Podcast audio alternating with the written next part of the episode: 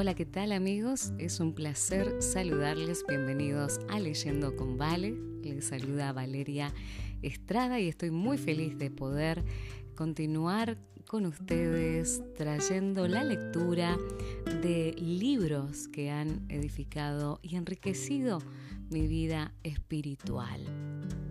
Y si es la primera vez que te conectás, que te encontraste por casualidad con este podcast, te pido que escuches el capítulo completo porque este libro que estamos leyendo realmente ha sido y es de gran bendición.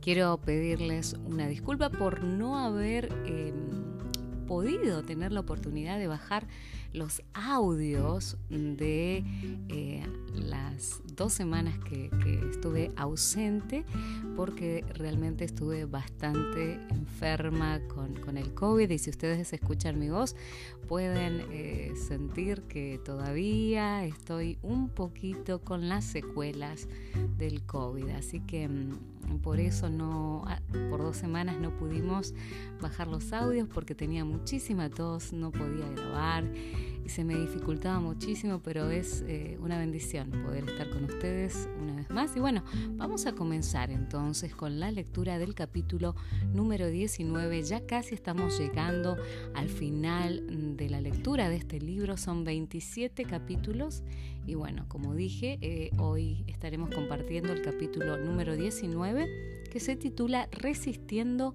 cuando Dios dice no. Dios no desperdicia nuestro dolor. Y vamos a meditar en el versículo que se encuentra en la Biblia, en Romanos 8, 18, y dice así. Pues tengo por cierto que las aflicciones del tiempo presente no son comparables con la gloria venidera que en nosotros ha de manifestarse. Este título puede parecer un poco extraño si tenemos en cuenta que está en la sección Secretos Divinos para la oración contestada. Sin embargo, creo que Dios está buscando a aquellos que se sostendrán y confiarán en Él, no solo cuando Él conteste las oraciones de la forma que ellos esperan, sino también cuando Él diga no. Debemos recordar que no también es una respuesta. Es inspirador leer historias de fe y ver cómo Dios ha respondido oraciones de formas milagrosas en la vida de otras personas. Pero si no estás viendo ese mismo tipo de respuestas en tu propia vida, si estás luchando con algún dolor profundo o un golpe bajo, o si sientes que Dios está ignorando tus clamores, puedes verte tentado a desanimarte. ¿Y qué pasa conmigo, Dios? He clamado y orado. ¿Te has olvidado de mí? Puedes estar preguntándote esto. Probablemente todos hemos hecho este tipo de preguntas alguna vez, tal como otros innumerables cristianos a lo largo de la historia lo han hecho. Al fin y al cabo, aunque Dios libró a Daniel del foso de los leones, hubo otros Danieles que Él permitió que murieran. Basta con leer el libro de los mártires de Fox para que aprendas acerca de muchos creyentes sinceros que murieron por su fe a lo largo de la historia del mundo. Hay muchos que están muriendo hoy. Larry y Mindy dos amigos míos de la universidad saben cómo es sufrir una pérdida y cuestionarse acerca de la oración no contestada. Como misioneros han dedicado sus vidas al servicio, pero la vida a ultramar no ha sido fácil. Hace varios años, su hijo de cuatro años murió de malaria. Oraron, clamaron, pero aún así no hubo nada que pudieran hacer. Como si eso no hubiese sido suficientemente difícil, hace poco Michael, el papá de Larry, un piloto misionero que ha servido a la iglesia por años, murió en un trágico accidente aéreo. Estoy segura de que el padre de Larry oró por protección esa mañana como lo había hecho cada día. Sin embargo, por alguna razón, Dios permitió que muriera junto con tres de sus pasajeros.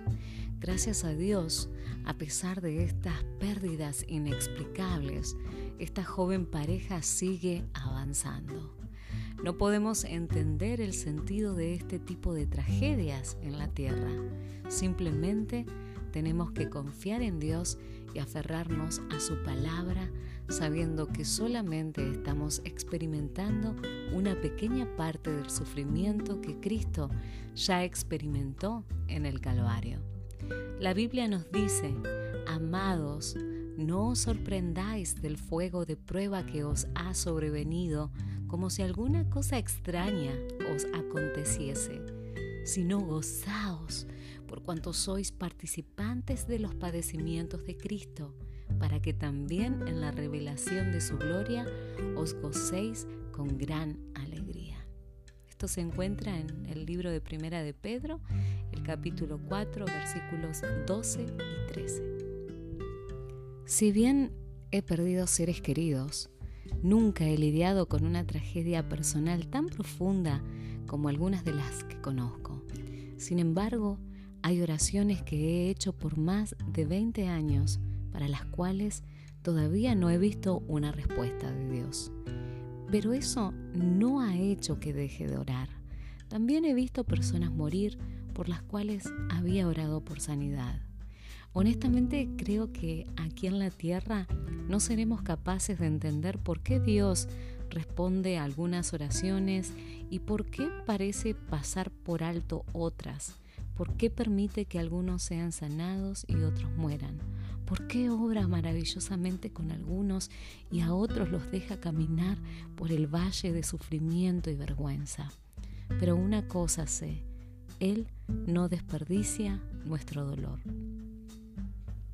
Como dice mi amiga Janet Page, quien se ha enfrentado a una tragedia personal, si rendimos nuestro sufrimiento a Dios, Él lo usará para su gloria. Nada se desperdicia en el reino de Dios. La Biblia nos dice que Dios almacena todas nuestras lágrimas en un frasco y están registradas en su libro. Y aún en esos momentos de confusión, silencio y pérdida, Él sigue trabajando en nuestra vida.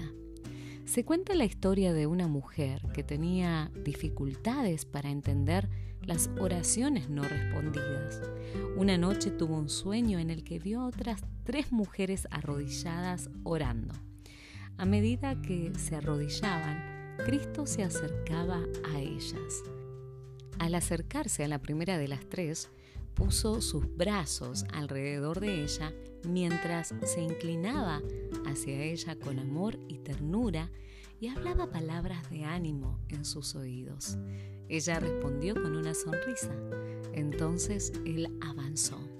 Cuando llegó a la segunda mujer, se detuvo y gentilmente puso su mano sobre su cabeza inclinada y le dirigió una mirada de ánimo y aprobación. Pero no se escucharon palabras de amor.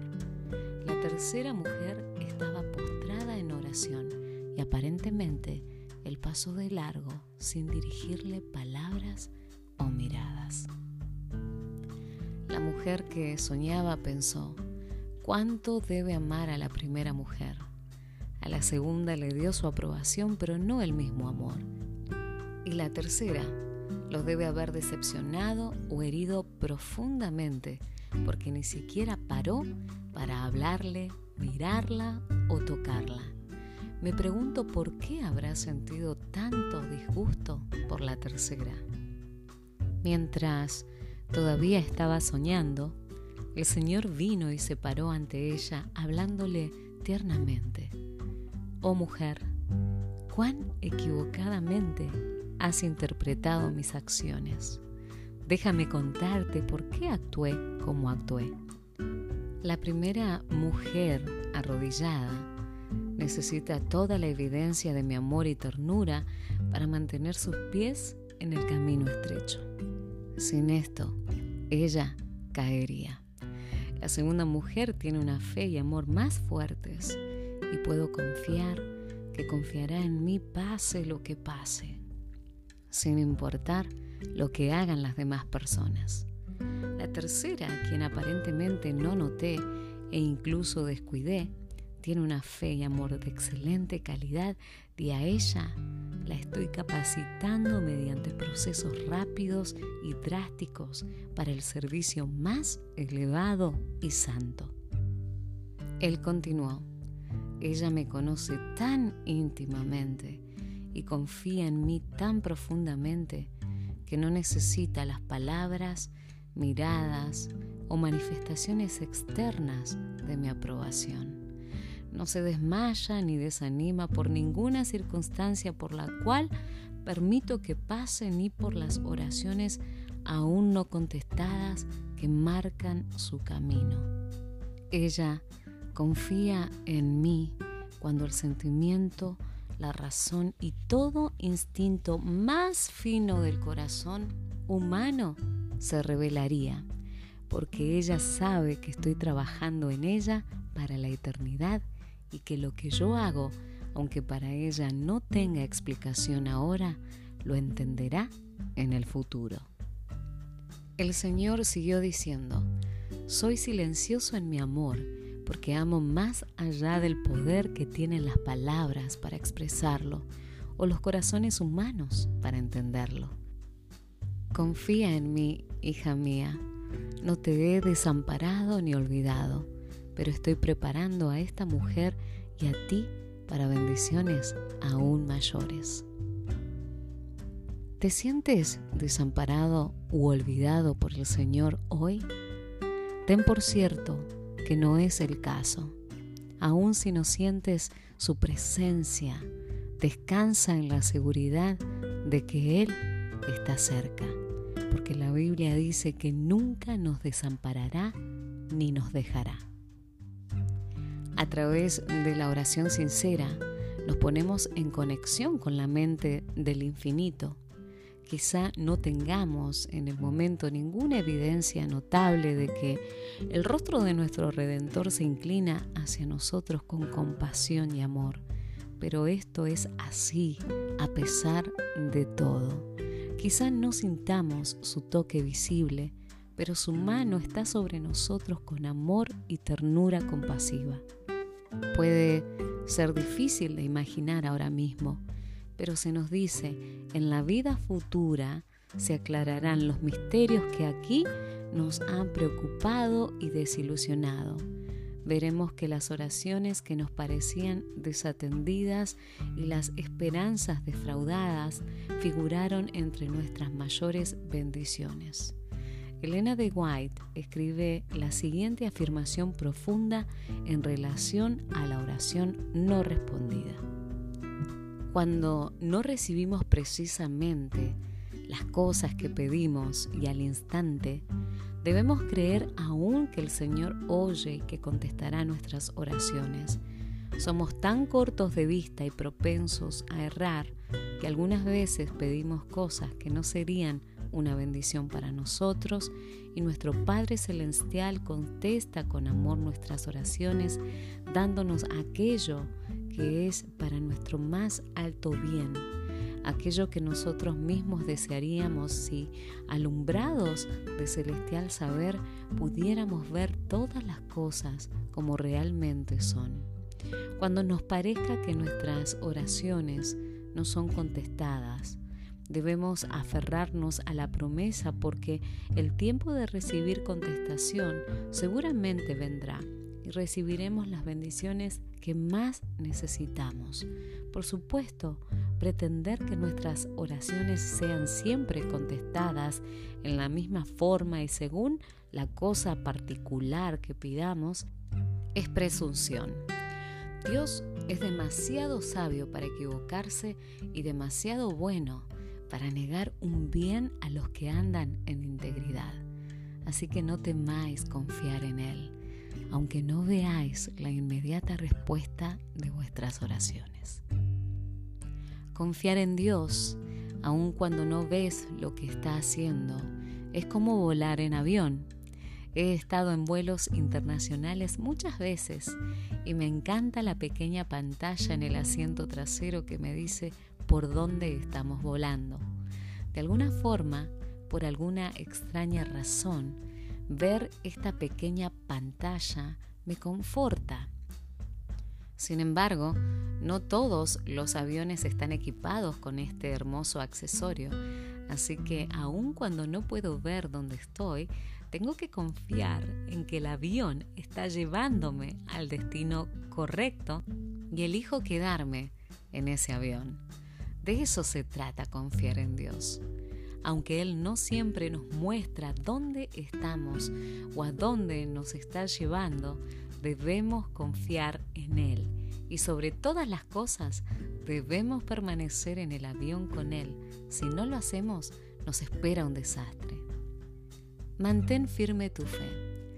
Al cerrar esta sección acerca de la oración, me gustaría compartir la última entrada que David Wilkerson compartió en su blog. Él, autor del libro que ha sido famoso desde 1980, La Cruz y el Puñal, pasó la mayor parte de su vida en las calles de Nueva York ministrando a pandillas y drogadictos. Como resultado de su ministerio y pasión por Cristo, vio a miles ser librados de tinieblas. El 27 de abril del 2011, como hacía casi todos los días, escribió algo en su blog, pero ese día fue diferente, ya que poco después de publicar su entrada, se dirigió hacia la ciudad para hacer un mandado y murió en un trágico accidente automovilístico. Como consecuencia de esta devastadora pérdida, miles se acercaron para homenajearlo en su funeral. Si consideramos la vida que vivió y la forma tan inesperada e inexplicable en que murió, su entrada final al blog se vuelve profundamente significativa y creo que tiene un mensaje para todos nosotros hoy. Él escribió, el hecho de que creamos cuando todos los medios fallan es tremendamente gratificante para Dios y muy aceptable ante sus ojos. Jesús le dijo a Tomás en Juan 20, 29, porque me has visto, Tomás, creíste. Bienaventurados los que no vieron y creyeron. Bienaventurados son los que creen cuando no hay evidencia de ninguna respuesta a la oración, los que creen más allá de la esperanza, cuando todos los otros medios han fallado. Hay alguien que ha llegado al punto de la desesperación, al final de la esperanza, al final de todos los medios. Un ser querido está enfrentándose a la muerte y los doctores no dan muchas esperanzas. La muerte parece inevitable. La esperanza se ha ido. El milagro por el que se oró no está sucediendo. Entonces las huestes de Satanás vienen a atacar tu mente con miedo, ira y preguntas abrumadoras. ¿Dónde está tu Dios ahora? ¿Oraste hasta que no te quedaban más lágrimas? Ayunaste, te aferraste a las promesas, confiaste Pensamientos blasfemos son inyectados en tu mente. La oración falló, la fe falló. No abandones a Dios, simplemente deja de confiar en Él. Confiar no da resultados. Incluso se inyectará en tu mente el deseo de cuestionar la existencia de Dios. Estas han sido las estrategias de Satanás durante siglos. Algunos de los hombres y mujeres más piadosos que hayan vivido estuvieron bajo ataques demoníacos como esos. Para quienes están atravesando el valle y la sombra de muerte, escuchen esto. El lamento durará algunas noches oscuras y terribles. Y en esa oscuridad pronto oirás al Padre susurrando, estoy contigo Ahora no puedo decirte el por qué, pero un día todo tendrá sentido. Verás que todo era parte de mi plan. No fue un accidente, no fue un fracaso de tu parte. Aférrate, déjame abrazarte en tu momento de dolor. Amados, Dios nunca ha dejado de actuar con bondad y amor. Cuando todos los medios fallan, su amor prevalece. Aférrate a tu fe. Mantente firme en su palabra. No hay otra esperanza en este mundo. Cuánta profundidad hay expresada en esto. Elena de White escribe, el desánimo puede mover la fe más heroica y debilitar la voluntad más firme, pero Dios entiende y aún así se apiada de nosotros y nos ama. Él lee los motivos y los propósitos del corazón. El esperar pacientemente, el confiar cuando todo parece oscuro, es la lección que los líderes en la obra de Dios necesitan aprender. El cielo no les fallará en su día de adversidad. No hay nada que parezca más impotente que el alma que siente su insignificancia y confía plenamente en Dios y en realidad no hay nada que sea más invencible. Mis hermanos y hermanas en el Señor, sigamos corriendo con nuestros ojos en la meta, como el apóstol Pablo escribió. Por tanto, nosotros también teniendo en derredor nuestro tan grande nube de testigos. Despojémonos de todo peso y del pecado que nos asedia y corramos con paciencia la carrera que tenemos por delante, puestos los ojos en Jesús, el autor y consumador de la fe, el cual por el gozo puesto delante de él, sufrió la cruz menospreciando el oprobio, y se sentó a la diestra del trono de Dios. Amigos, Cristo es el autor y consumador de nuestra fe y vuelve pronto. Estemos listos para encontrarnos con Él. Hasta ese momento, nunca dejemos de correr mientras seguimos atreviéndonos a pedir más. Ha sido un privilegio poder compartir este tiempo con vos en esta lectura y también quiero animarte a que si este podcast y este libro está siendo una bendición, puedas conseguir el libro de Melody Mason, quien es la autora, se titula Atrévete a pedir más y si lo buscas en línea, acá en Estados Unidos está disponible en Amazon. Que el Señor te bendiga. Hasta pronto. thank you